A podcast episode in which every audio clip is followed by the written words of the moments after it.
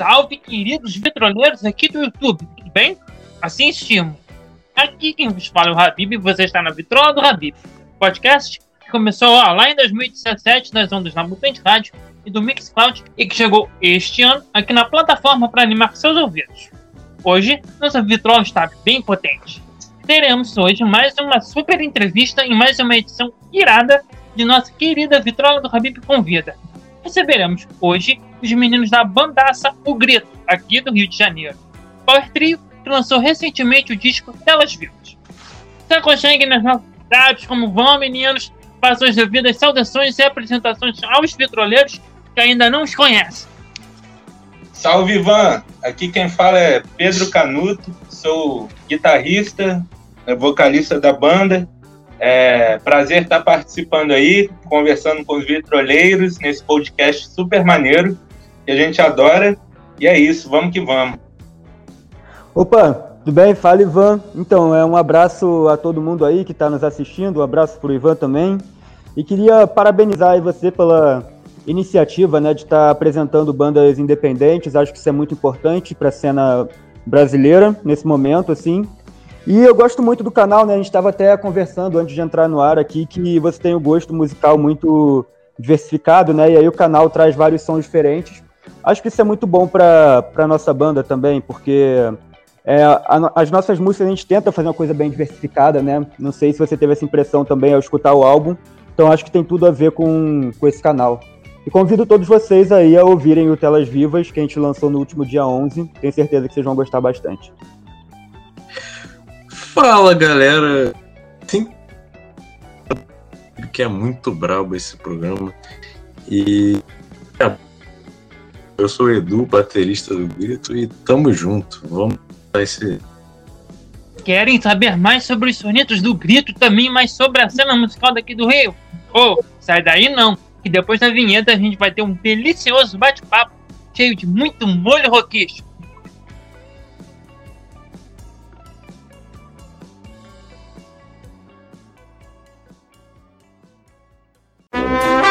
E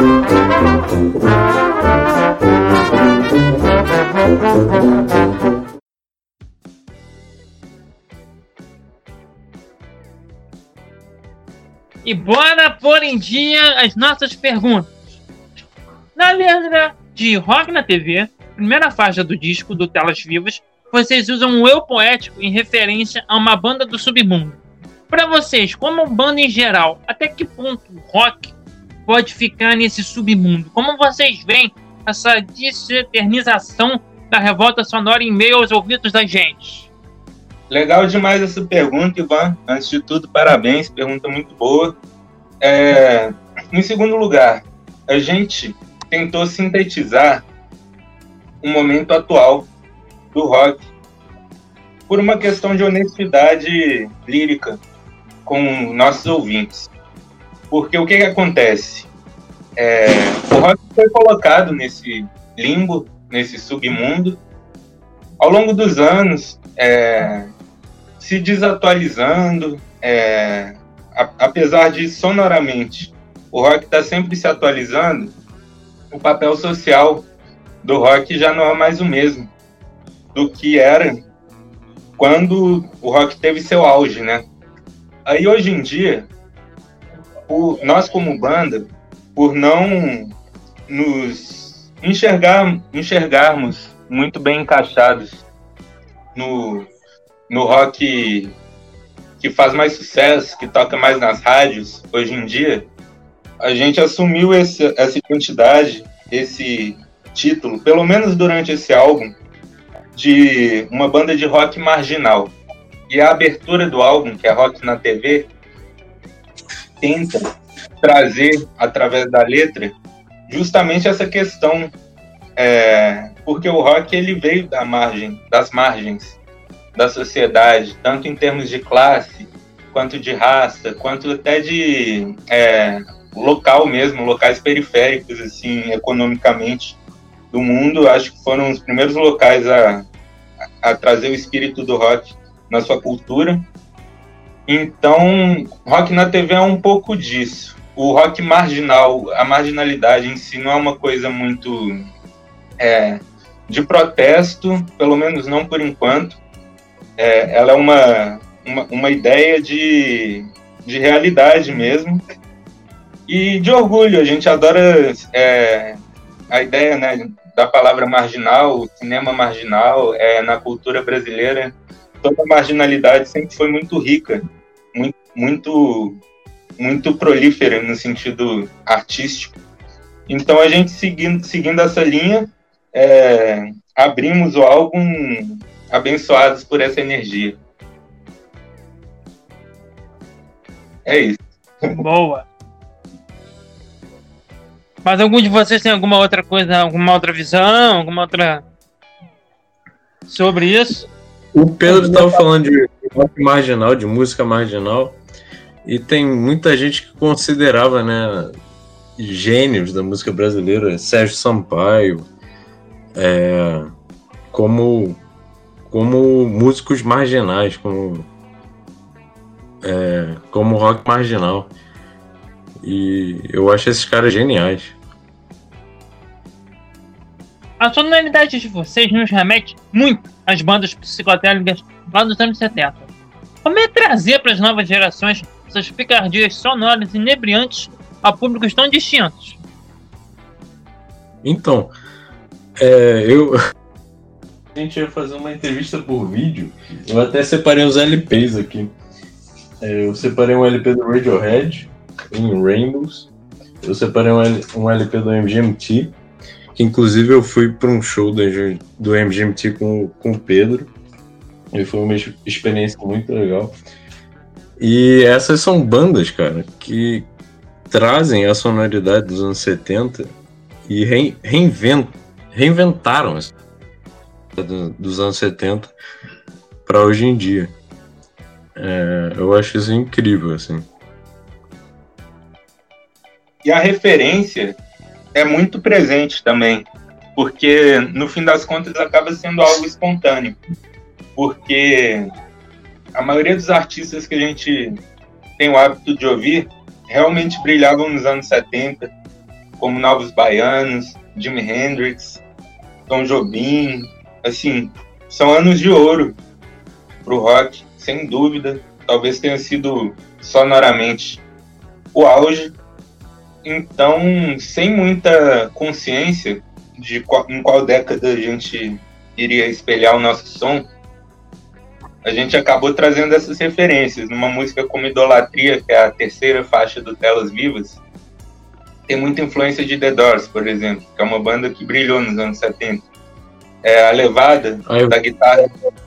Oi? Canto para algum, você pega canto para algum que tem maior influência de Fela Kuti, né? Sim, de muitas coisas. É como década mesmo, mais até que como gênero. Porque a levada de guitarra de Idolatria, por exemplo, é muito inspirada no, no violão do Jorge Ben, que tocava o que seria o samba rock, né? Que foi é, colocado esse nome na batida do Jorge Ben.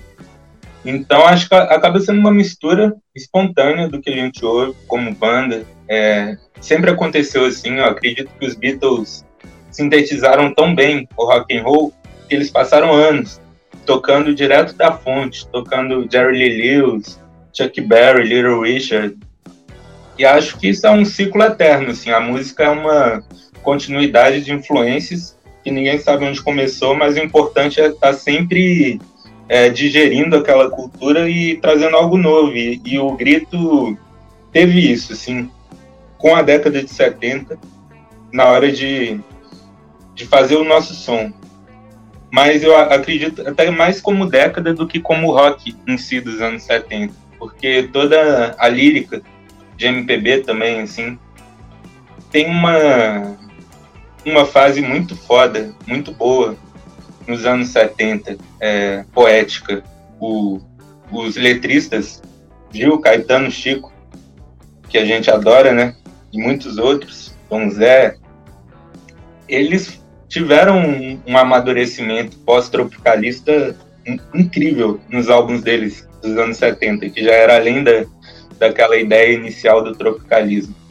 Então, acho que essa pergunta já respondeu bem, assim, né? É, você ter reconhecido essa influência é, já trouxe à tona tudo que a gente ouve no nosso dia a dia, assim. Realmente a galera dessa época é, é diferenciada. E assim, uma coisa que eu achei muito interessante que o Pedro falou é que realmente essa coisa dos anos 70 foi uma coisa muito espontânea, assim, a gente nunca sentou e combinou, assim, ah, vamos tentar fazer um som dos anos 70. Eu acho que foi um processo muito natural a forma com que a gente conseguiu chegar a isso, assim. E eu gosto de ouvir música de todas as décadas, mas eu realmente acho que o, os anos 70, principalmente o começo dos anos 70, assim, é uma coisa especial, assim, você falar, sei lá, de 1972 ou 73, assim, tem pelo menos uns 10 ou 15 álbuns que eu gosto muito, assim, que estão entre os meus preferidos. Então, assim, por mais que, pelo menos na minha parte, assim, como baixista, não é uma coisa consciente eu tentar fazer um som dos anos 70, eu fico muito feliz quando as pessoas falam isso, porque eu penso que é, as pessoas estão associando o som que, que eu faço, que a, a banda faz, com, com justamente o som que eu mais gosto de ouvir, assim. Então é algo que por mais que não seja consciente, me deixa muito feliz essa comparação. Telas vivas. O que seriam essas telas em nosso dia a dia, no cotidiano? Ou até que ponto a realidade mistura-se com as tintas da arte e vice-versa? Para vocês, a realidade de hoje, pandêmica, está mal pintada? O que dizem sobre?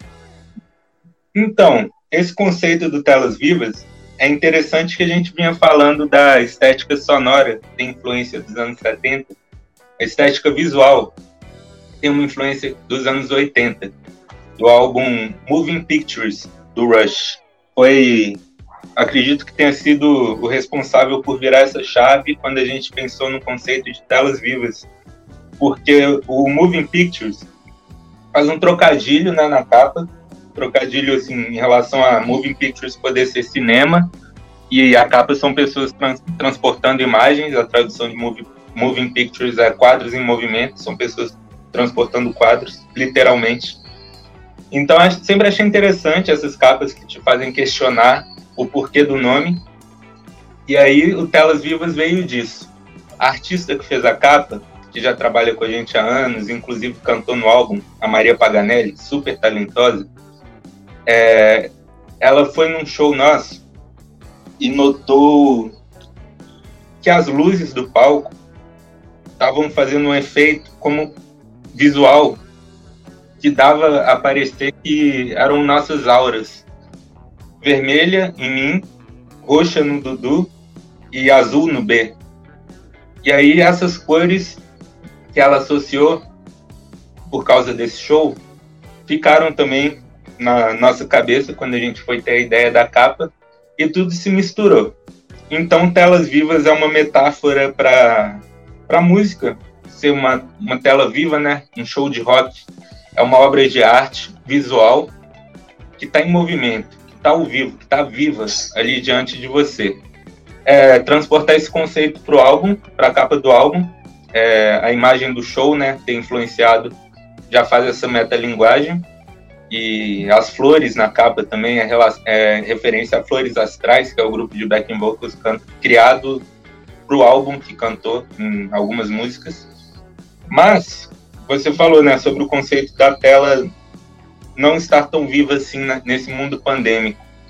É bem verdade. Até essa coisa para o artista poder estar vivo, é, platonicamente falando, ele precisa estar no palco, né? As telas vivas, elas são vivas e estão no palco, por isso elas são vivas, elas estão sendo observadas, isso dá vida a elas. E realmente, nesse mundo atual, nesse tempo atual, é, parece que elas ficaram congeladas. Elas não estão tão vivas assim, mas pelo menos lançando o álbum nesse momento difícil, a gente consegue entregar um produto artístico que, pelo menos no imaginário do público em quarentena, a gente cons talvez consiga dar um pouco de vida, né, para esse marasmo de quarentena que a gente vive. Na letra de Choque Neon, há uma citação sobre o cenário da América Latina. Para vocês, o Brasil ainda pode ser considerado como primo irmão desconhecido no quesito sonoro das Latinoaméricas e do contrário? Como vem esse quase desconhecimento sonoro das ditas Américas Hispânicas e nós. Então, Nossa. acho que nós três temos coisas a acrescentar nessa, né? É, inicialmente, é, a letra de Choque Neon, ela veio bem rápido, de uma forma que partiu de um emocional de raiva. É, a Marielle tinha acabado de, de ser assassinada. O, as pessoas, assim, estavam tristes com o governo brasileiro, é, péssimo do Bolsonaro. Então, geralmente as ideias de letra de música, elas vêm de, de um sentimento, pelo menos assim, no meu processo de composição, elas vêm de sentimentos bonitos, assim, de amor, geralmente. Mas essa não. E eu sempre admirei artistas como Milton Nascimento, Secos e Molhados, Belchior, justamente nos anos 70, né, que a gente vinha falando no início da conversa, como eles traziam essa consciência de América Latina nas letras.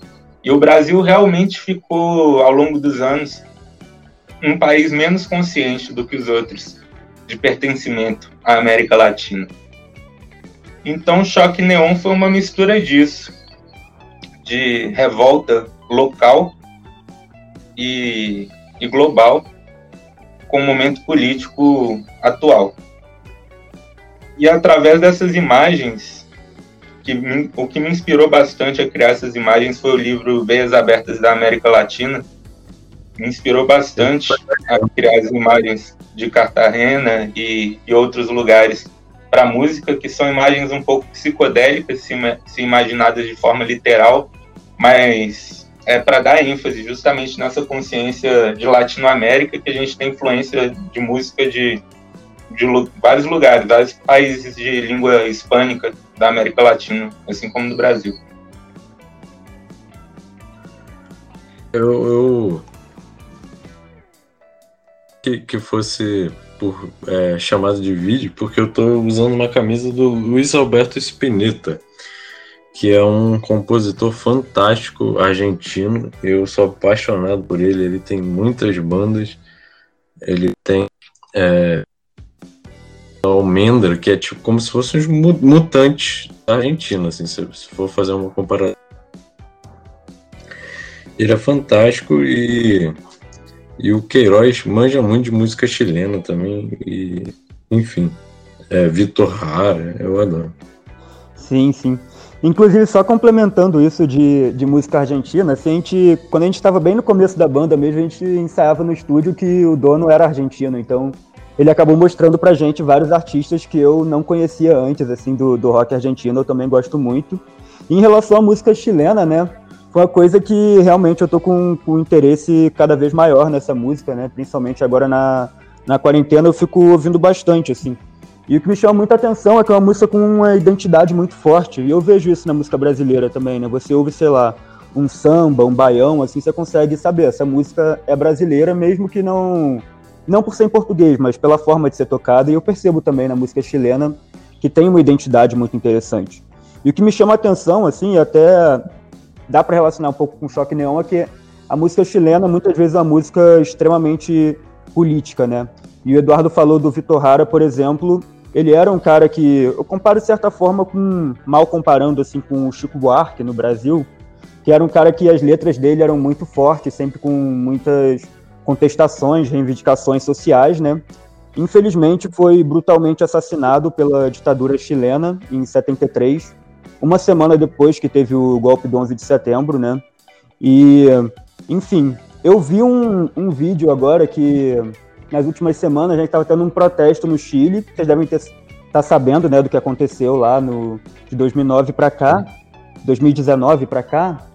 E assim, uma multidão cantando a música do Vitor Hara, né? Isso é uma coisa que que me emociona bastante, né? O poder da música de transformar a sociedade, assim, eu acho uma coisa muito emocionante. E eu percebo isso na música chilena. Também uma banda que eu gosto muito de rock chileno, que é Los Jaivas, né? Desculpa pelo meu espanhol, minha pronúncia realmente é muito. Excelente. Muito mas Excelente. é essa coisa também que eu tava falando, né? Do, de ser uma banda de rock, assim, mas com elementos da música local, da música latino-americana e principalmente da música chilena. E eu penso que E, assim, para falar de música chilena, tem que falar também da Violeta Parra, né?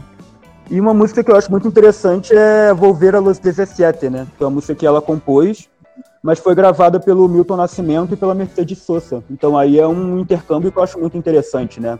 Uma compositora chilena fazendo a música sendo cantada por um artista brasileiro e uma artista da Argentina. Eu acho que esse intercâmbio é, poderia acontecer mais na música brasileira. Eu penso que, obviamente, a influência do rock, do pop, do até do reggae, do hip hop, do jazz, tudo isso é muito bem-vindo, assim. Mas a, acho que a influência da música latino-americana, da música cantada em espanhol, poderia ser maior e a música brasileira só teria a ganhar com isso. Música cubana, é muito boa também, né? A gente adora Buena Vista Social Clube.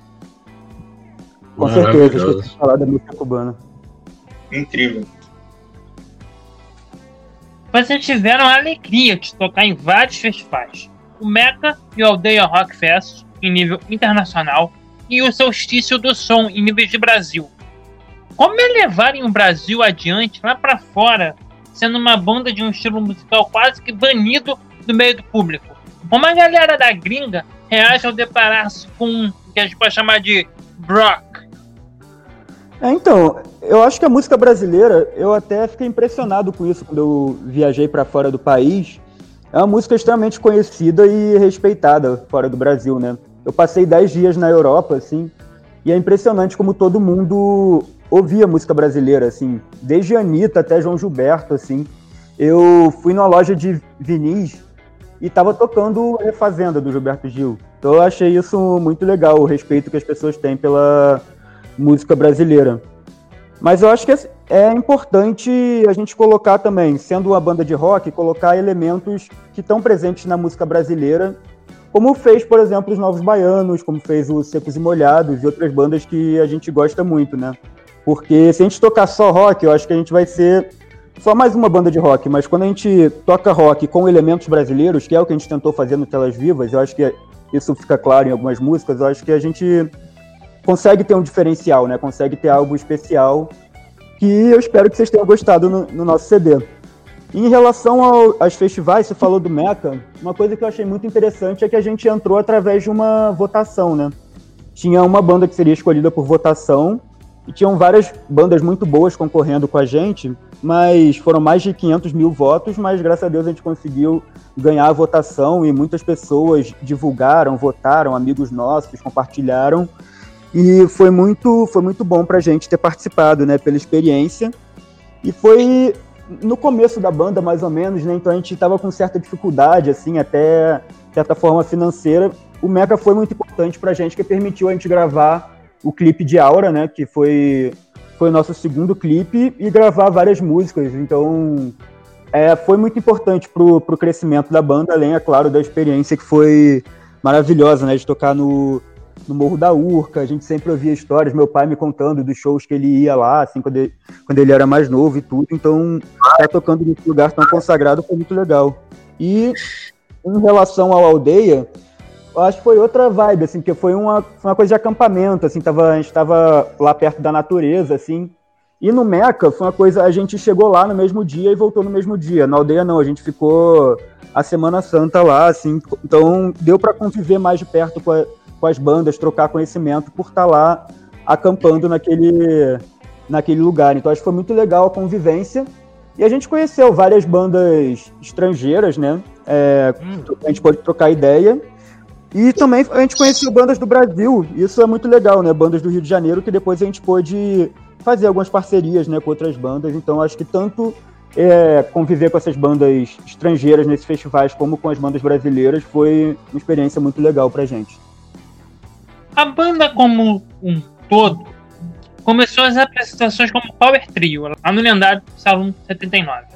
Como é voltar tempos depois e tocar no mesmo sítio que, de um modo ou de outro, fecundou a banda em meio ao público daqui do Rio de Janeiro? É, então, para mim foi uma experiência muito marcante, assim, eu confesso, quando a gente voltou para lá, eu até pensei em fazer, eu fiz o show com a mesma roupa que eu fiz no, da primeira vez, assim, que eu era um cara meio supersticioso, levei aquilo, foi uma coisa especial para mim. Mas chama atenção é que a primeira vez que a gente tocou lá, eu tava super nervoso, assim, foi o primeiro show que eu, que eu fiz na minha vida, antes só, tipo, umas apresentações, tipo, coisa pequena, assim, na escola, mas nunca um show mesmo, assim, como uma banda. Foi a primeira vez, então eu tava muito nervoso. Da segunda vez eu tava, de certa forma, tranquilo, assim, porque já a gente já tinha feito muitos outros shows ao longo dos cinco anos que a gente estava na estrada até voltar ao salão. E vale lembrar que foi um show que a gente fez de última hora, né? Que foi. É, tinha, a gente fez com a banda Gypsy Folk. Foi inclusive a gente conheceu eles através do Festival Aldeia, né? Que um dos integrantes tocou lá e a gente fez amizade com ele.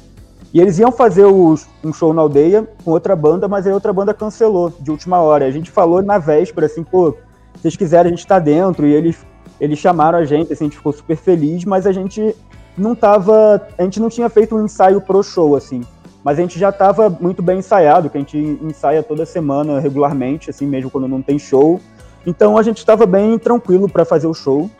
E no final acho que deu tudo certo, assim, foi uma apresentação que eu considero muito boa, eu gosto muito do som que tem o Saloon. É, além do ambiente, é um lugar que é acessível para o nosso público, assim, então a gente adora tocar lá, tocamos duas vezes, mas espero que a gente toque muitas outras vezes também. Foi um dos últimos shows antes do salão fechar. Não vai dar pra gente tocar outras vezes por esse motivo. E justamente isso tornou o show muito especial, porque da primeira vez que a gente tocou, a gente foi de uma forma indireta num festival com outras bandas. Nessa segunda, na última vez, pouco antes do salão fechar as portas, definitivamente, a gente fez um show com muita energia. A reação da plateia foi incrível, muito mesmo. Foi uma energia muito boa. E logo no final do show, o dono do salão, não recordo o nome, ou um dos donos, algo assim, pessoa que estava gerenciando a casa naquela noite, colocou God Gave Rock and Roll to You do Kiss para tocar e veio falar com a gente que a gente é rock and roll pra caramba, que botou a música em nossa homenagem. Então o salão acabou ganhando essa aura de nosso lugar de batismo, onde a gente começou lá e fizemos um show lá antes da casa, infelizmente, encerrar as atividades. Então teve esse lado emocional de criar um vínculo com o local pelo contexto, pela recepção que a gente teve, pela música que eles colocaram e associaram com a banda, que é uma mensagem muito legal, né? Assim, de, de o espírito do rock and roll de, de, um, de uma pessoa que milhões de bandas já passaram lá na casa, enxergar na gente o espírito do rock and roll. Isso foi incrível. Finalizando, o grito por o grito. Como vocês resumiriam a estrada já percorrida por vocês e o que almejam futuramente com presente álbum? Então, nós somos, antes de tudo, o grito por o grito. Nós somos. O Grito é uma rede de amizades, antes de ser uma banda. Somos amigos, é, amamos uns aos outros, amamos nossa plateia. Então, sem querer cair no clichê, mas é, tem um ar familiar o ambiente da banda, as pessoas que trabalham com a banda. Sempre a gente escolhe pessoas muito queridas, é nosso primeiro critério. Tanto o Rafael, nosso produtor, Christian, que está sempre com a gente, as cantoras, são pessoas que a gente gosta muito, somos gratos como seres humanos, antes, antes de como banda até, a essas pessoas terem aparecido em nossa vida. E isso é o grito, é uma rede de amizades, nosso combustível é o amor. E a gente, através desse lançamento do Telas Vivas, finalmente é, conseguimos atingir um, um tom que é a nossa cara, conseguimos mostrar nossa cara sonora. E daqui para frente, só o tempo dirá, né? É, fizemos nosso álbum, estamos aí na estrada, vamos esperar a vacina chegar para poder voltar a fazer show. E, e, vejo um futuro muito iluminado para a banda e, essas são minhas considerações a respeito do, do que seria o grito na minha vida.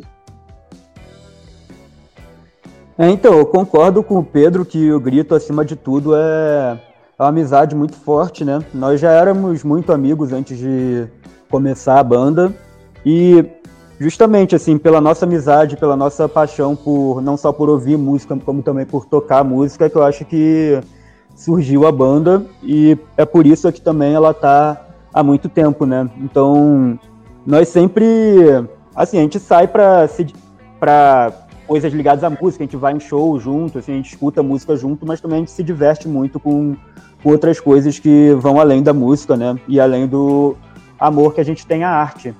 E o que a gente almeja com esse CD é, é conseguir que mais pessoas possam ouvir o nosso trabalho, né? Que mais pessoas possam ouvir o rock brasileiro, que essa nova geração possa se interessar mais pelo rock, né? A gente respeita todos os gêneros musicais. Eu não tenho essa coisa de criticar um gênero ou outro, mas eu acho que o rock precisa ser resgatado, poderia ter um peso maior na voltar a ter um peso maior na música brasileira. E vale lembrar que o caminho da evolução musical foi, foi muito grande, né? Eu, por exemplo, quando eu entrei no Grito, eu tocava baixo, mas eu, eu não cantava nada, por exemplo. Então, é, eu comecei a estudar muito canto, a gente fez aula de canto junto, então agora eu, eu teve algumas músicas que eu fiz backing vocal, por exemplo, nessa música, então foi algo que eu, eu aprendi muito, assim. E eu sabia tocar muito baixo individualmente, assim, eu sabia tocar, mas coletivamente tinha algumas coisas, assim, algumas nuances, como coordenar o baixo com a bateria, né, como um instrumento tem que ouvir ao outro, então foi nesses cinco anos assim uma evolução musical muito grande para mim, muita coisa que eu aprendi como músico até poder lançar esse trabalho que eu acho que a gente a gente todo mundo está se aprimorando, né? Com a gente não é diferente, mas eu sinto que foi um trabalho muito longo até a gente conseguir estar tá maduro musicalmente para poder lançar essa obra. E além disso, a gente gravou no estúdio Toca do Bandido, que considero um dos melhores estúdios do Rio de Janeiro com o Rafael Diegues, eu considero também um dos melhores produtores do Brasil. Então foi. Toda a equipe que teve em volta da gente foi muito boa, né? Então eu tenho muito orgulho do trabalho que a gente fez, não só pela qualidade do trabalho, mas também pelo que eu penso tudo, toda a minha trajetória musical até estar tá pronto para poder gravar isso. Muito obrigado pela entrevista, gente. Sintam-se em casa e deixem seus agradecimentos jabás, aquelas coisas bem iradas para quem quiser saber mais sobre a banda. Obrigado a todos que nos ouviram. Muito obrigado. Se inscrevam no nosso canal, o Grito no YouTube. Sigam a banda no Instagram, o Grito Trio. O apoio em redes sociais é muito importante para o artista independente. Ouçam a gente no Spotify e não se esqueçam de também se inscrever no canal da Vitrola do Habib e seguir no Facebook, no Instagram, Facebook, todas as redes, porque é um conteúdo muito legal. A gente aprende muito com o Ivan e recomendamos a todos. É, eu também Não? queria agradecer aí, mandar um abraço a todos que assistiram, mandar um abraço também ao Ivan. É um prazer sempre estar sendo entrevistado aí por um canal que, que sabe tanto de música, né? Que gosta muito de música, e tem um respeito pela obra do artista, né? E que é, deu para perceber pelas perguntas que ouviu o nosso álbum com muita atenção, porque fez perguntas de fato de vários momentos aí do álbum, que de várias partes da letra específica, assim. Então acho legal estar é, tá trabalhando com alguém que que prestou atenção no nosso trabalho, que gostou do nosso trabalho. Eu também sou fã do canal, recomendo a todos aí que vieram pelo grito que se inscrevam. E muito obrigado a todos, foi um prazer ser entrevistado aí pelo Vitrola. Então, não respondi a, a pergunta do que, que é o grito para mim. É, o grito para mim é um relacionamento amoroso. Na verdade, tipo um casamento, tipo um, como um namoro, assim. É, principalmente eu e Queiroz, né?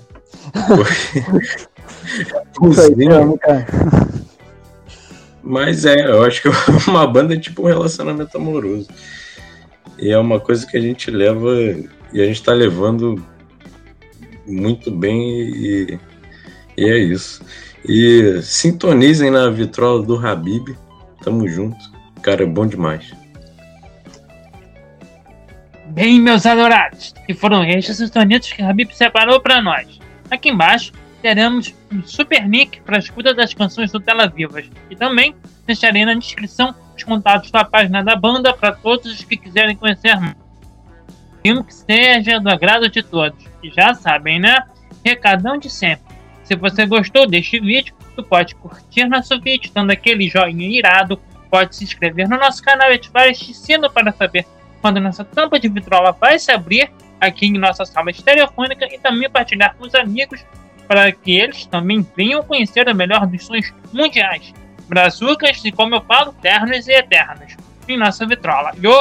Sai daí não, hein, meu querido? Eu já estou a voz espera para abrirmos juntos a minha, a sua, a nossa querida vitrola do Habib.